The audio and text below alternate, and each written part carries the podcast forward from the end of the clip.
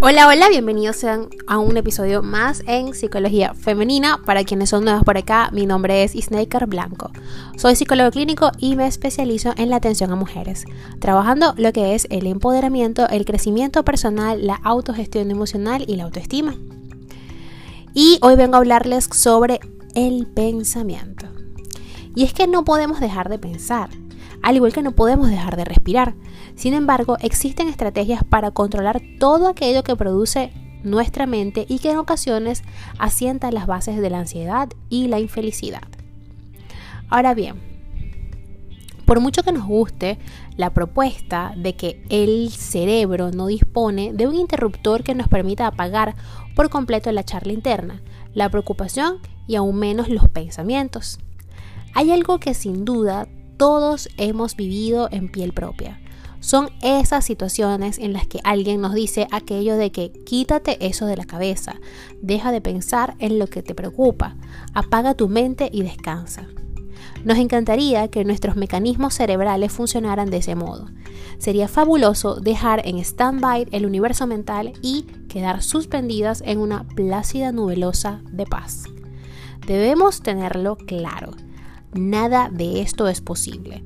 No podemos vaciar la mente como quien vuelca el agua de una jarra y la deja vacía.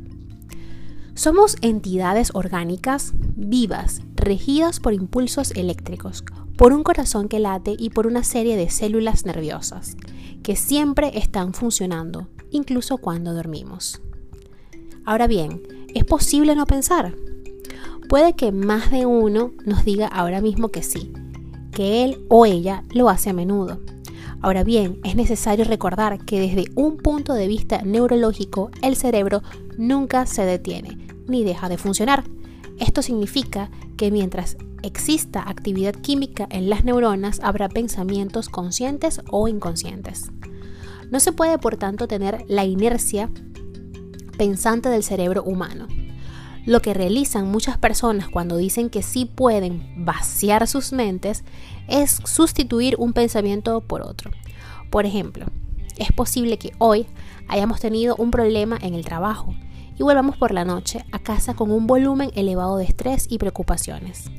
Para relajarnos, para lograr cierta calma psicológica, lo que podemos hacer es visualizar en la mente una imagen agradable, un amanecer en el mar, o bien sustituir el hoy ha sido un día horrible por mañana todo irá mejor. Es decir, no es posible no pensar, pero sí elegir en qué deseamos pensar para tener cierto control sobre nuestra mente.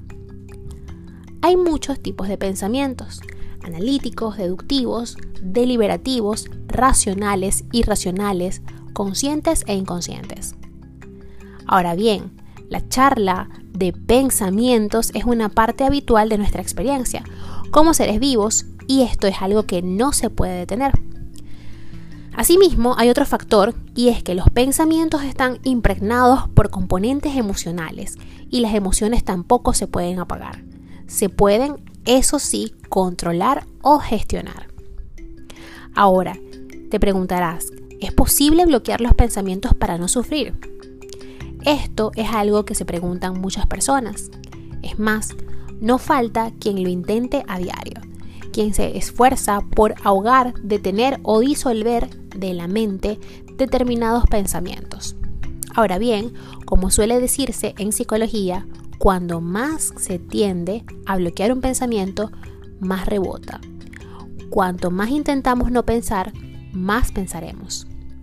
De ahí el clásico ejemplo del elefante rosa. Basta que nos digan que no pensemos en él para que sea la única imagen que surja en nuestro universo mental. Ahora bien, algo que nos señalan expertos en este tema, como los psicólogos Jan Forster y Nira Lieberman, en una serie de estudios que han realizado, es que no es posible no pensar, como tampoco sirve de nada bloquear pensamientos. El primer paso para tener control sobre el pensamiento es aceptar cada idea, cada fenómeno que aparece en la mente. El siguiente paso es comprender, controlar y transformar. La técnica de detención o bloqueo del pensamiento fue introducida eh, por eh, dos expertos en el área. Que son eh, Alexander Bain y fue revisada por J.G. Taylor, por ahí en los años 50, ¿ok? Y esto se trata de una estrategia que cumple un fin muy concreto reducir el bucle de pensamientos rumiantes así como las emociones negativas que los acompañan. En este caso, detener el pensamiento no es lo mismo que no pensar. En realidad, esta estrategia acepta, identifica y da presencia a ese pensamiento adverso para después decirle a nuestra mente que deje de reforzar esa idea y esa emoción convencernos de que ese flujo de pensamiento no es útil y que debemos detenerlo para sustituirlo por un enfoque más saludable. Requiere tiempo y entrenamiento. Por tanto, si nos preguntamos si es posible no pensar, la respuesta claramente es no. Es más, incluso en las personas habituadas a realizar meditación y relajación profunda no se limitan a dejar la mente en blanco un buen meditador lo que hace es estar en sintonía con sus pensamientos. Es armonizar mente y emociones para dar calma y control a todo aquello que acontece en el universo mental. El cerebro es una fábrica de ideas, recuerdos y pensamientos. Nunca deja de generar procesos psíquicos aunque no nos demos cuenta. Por ello es tan esencial ejercer un buen control sobre los mismos. Al fin y al cabo, pensar bien es vivir mejor. Hasta aquí el episodio de hoy, espero que lo hayas disfrutado. Si ha sido, por favor, déjamelo saber a través de mis redes sociales. Recuerda que hay un nuevo video en YouTube.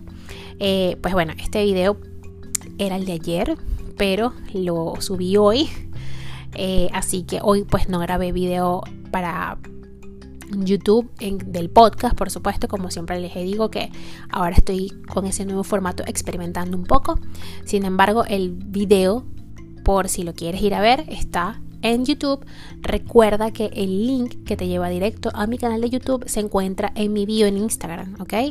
En Instagram me puedes encontrar como Psiqueplenitud11, igual que en Twitter, con el mismo usuario, Psiqueplenitud11, en Facebook y en TikTok como psicóloga Snaker Blanco también.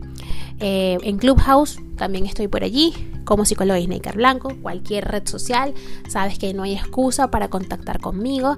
En todas ellas siempre dejo un link donde te lleva directo a mi WhatsApp y por allí podemos agendar tu cita online.